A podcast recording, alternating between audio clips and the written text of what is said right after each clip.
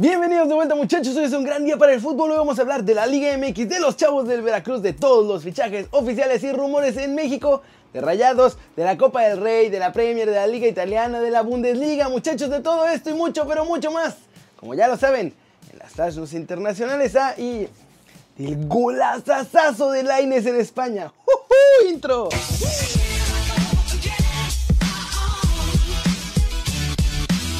Arranquemos con la nota One Fútbol del día y es sobre el Veracruz porque después de que se armó un problemón porque la Femex Food no les quería pagar, acabaron por aflojar. Y es que ayer les contaba que ya se estaban haciendo los que la Virgen les hablaba con el tema de los pagos que faltaban para algunos jugadores del ya extinto Veracruz. Pues bien, muchos otros jugadores y periodistas se unieron para criticar esta decisión de la Femex Food que ya decía que como Veracruz no es de la Liga MX, pues ya no podían hacer nada y la presión fue suficiente para obligarlos a cambiar su decisión. Hoy por la mañana los directivos del fútbol mexicano enviaron una carta en la que aseguraron que sí iban a ayudar a los jugadores a cobrar todos sus adeudos con los tiburones. Esto es lo que decía la carta. La Federación Mexicana de Fútbol informa que cualquier jugador o jugadora o miembro del cuerpo técnico que tenga deudos con el Club Tiburones Rojos de Veracruz podrán registrar sus reclamos ante la Comisión de Conciliación y Resolución de Controversias hasta el 6 de enero del 2020. Esta turnará todos los reclamos registrados hasta la fecha señalada a la Dirección Jurídica de la Femex Food, quien realizará las gestiones necesarias ante la fianzadora para lograr la ejecución favorable de la fianza otorgada por el Club Veracruz. ¡Andalino! Que no tronabas, pistolita. Ahora sí que funcionó la presión de la prensa para que se hicieran bien las cosas. Y recuerden, muchachos, que para saber todo lo que pasa con la Liga MX pueden bajar la app de OneFootball. Es gratis y el link está aquí abajo. Por cierto, ayer fue la rifa y en cuanto OneFootball me diga los ganadores, aquí mismo les haré saber. Vámonos con noticias de la selección mexicana porque ahora sí es oficial, muchachos, el tri de todos nosotros se quedó un pasito de ser top mundial, top 10, a nada, a nadita. Porque la FIFA ha hecho público su nuevo ranking de las selecciones y la selección mexicana se colocó, como ya les había yo contado antes, en la posición número 11 del planeta. México consiguió 1621 puntos en este ranking de la FIFA y les digo que nos quedamos a nada porque Colombia, que fue la que se metió en el top 10, tuvo un total de 1622 puntos. Nos quedamos a un puntito de lograrlo, aunque podría ser que para el primer ranking del 2020 Ahora sí, el Tri sea una de las 10 selecciones consideradas como las mejores del orbe. En primer lugar de este ranking se mantuvo Bélgica con 1765 puntos, seguida de Francia que sumó 1733 y Brasil con 1712. En cuarto lugar está Inglaterra, en quinto Uruguay, en sexto Croacia, séptimo Portugal, octavo España, noveno Argentina y como les dije en el lugar 10 están los colombianos. Según el ranking somos mejores que Italia, Holanda o Alemania. Y aunque es un poco un espejismo porque nuestros rivales han sido puros equipos bastante chiquitos, fue contra Argentina que sí nos golearon. ¿Cómo ven muchachos? ¿Creen que México sí es la onceava mejor selección del mundo? ¿O que nuestros números están bien inflados por el pobre nivel de la CONCACAF? Y vámonos con el mercado de la Liga MX porque hay más fichajes oficiales muchachos, hay más rumores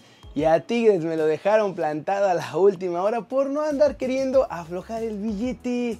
En Cruz Azul, Cepelini ya está amarrado, ya llegó a México y será nuevo refuerzo de la máquina. Además, parece que por fin tendrán director deportivo y ese sería Jaime Ordiales, que no tiene un pasado muy exitoso, pero que seguro se va a dejar mangonear tranquilamente por los mafiosos dueños de Cruz Azul. Por cierto, ya hicieron oficial el fichaje de Sebastián Jurado, así que mi muchacho es el primer fichaje oficial de la máquina. Pachuca también anunció a Cristian Sousa como su nuevo refuerzo de cara al clausura 2020. Cachito, así como le llaman, es un jugador uruguayo de 24 años que llega procedente del Real Garcilaso de Perú. Alejandro Mayorga también será refuerzo, pero de los Pumas de la UNAM, pues el jugador ya pasó las pruebas médicas con los universitarios y simplemente es cuestión de tiempo para que anuncien su fichaje. Obviamente llega de Chivas. Javier Salas, mediocampista mexicano de 26 años, es nuevo jugador del Puebla. Nuestro chavo salió de Cruz Azul donde Siboldi no le daba minutos y bueno, también fue el estratega el que me lo mandó a la lista negra de transferibles.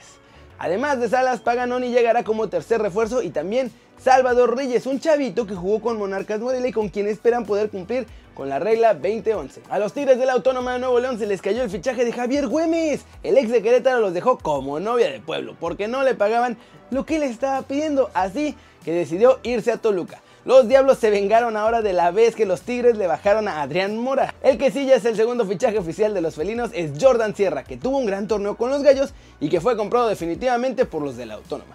Él llega tras la presentación del uruguayo Nicolás López. Y muchachos, mi Atlas tendrá un bombazazazazazo. No, la verdad no. Pero sí fichamos a un chavo muy interesante de la MLS. Se trata de Luciano Acosta, que además parecía estar en el radar del PSG.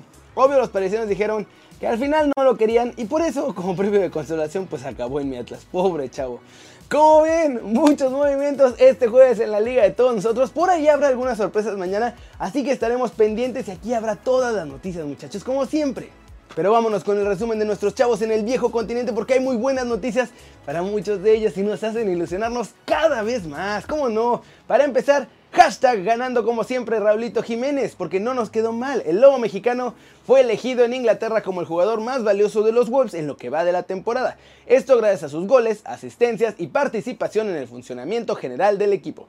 Otros que destacan en Inglaterra son Nicolás Pepe, como el mejor del Arsenal, Virgil van Dijk, que hizo lo propio con Liverpool, Kevin De Bruyne con el Manchester City y Marcus Rashford, que ha sido el mejor del Manchester United. En Holanda, el Ajax tuvo partido de Copa y les costó, pero ganaron 4-3 al SC Tesla.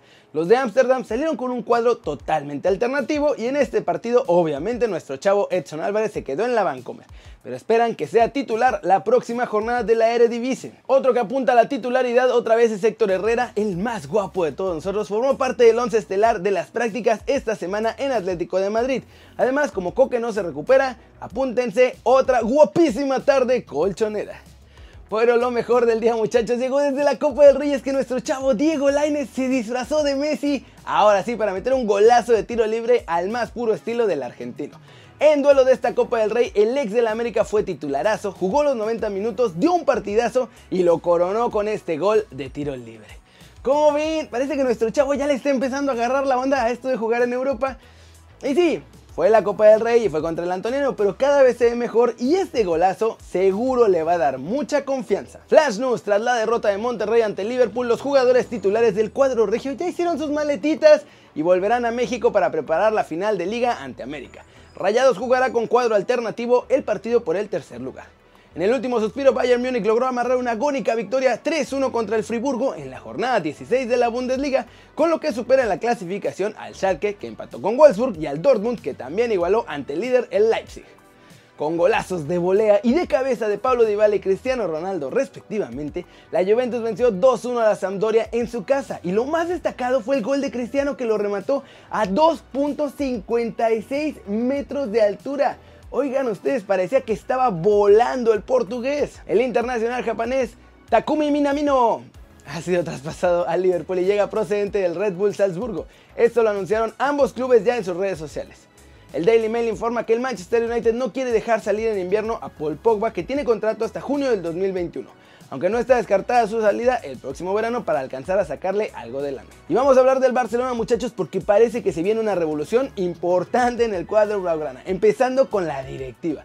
Y es que las elecciones para presidente pueden realizarse muy pronto. Víctor Font es quien se está postulando como contendiente a la administración de Josep María Bartomeu y viene con un equipo importante, pues la bandera principal es regresar al estilo de juego y valores que caracterizaban al Barcelona hace apenas unos años.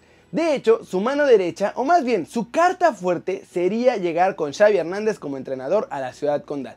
Pero ojo, que parece que ahí no para la cosa, porque de acuerdo con Dani Girones de Guerreros Aztecas, Pep Guardiola va a ir incluido en este grupo de trabajo para recuperar el espíritu del Barça. De hecho, mencionó que los hijos del actual entrenador del Manchester City ya tienen apartadas plazas en el colegio allá en la ciudad condal, por lo que a más tardar en 2021 Pep volverá a formar parte de la directiva del Barcelona si ganan las elecciones. Por ahora Bartomeu ya se puso a renovar a Leo Messi, ya siente paz en la azotea y está tratando de ganar puntos porque si no logra renovar al argentino, no va a haber forma de que compita en las próximas elecciones, lo van a arrasar. ¿Cómo ven muchachos? ¿Creen que habrá una revolución? Yo espero que sí, porque la verdad esta directiva ha hecho un montón de cosas con las patas, tiene un montón de malos procedimientos, mandan a sus estrellas por la puerta de atrás y pues ya. Es hora de volver a otras cosas, no solo en la cancha, también afuera porque no, no creo que se estén haciendo lo mejor posible. Y bueno muchachos, eso es todo por hoy. Muchas gracias por ver este video. Denle like si les gustó. Ya saben, métanle un zambombazo durísimo esa manita para arriba si así lo desean.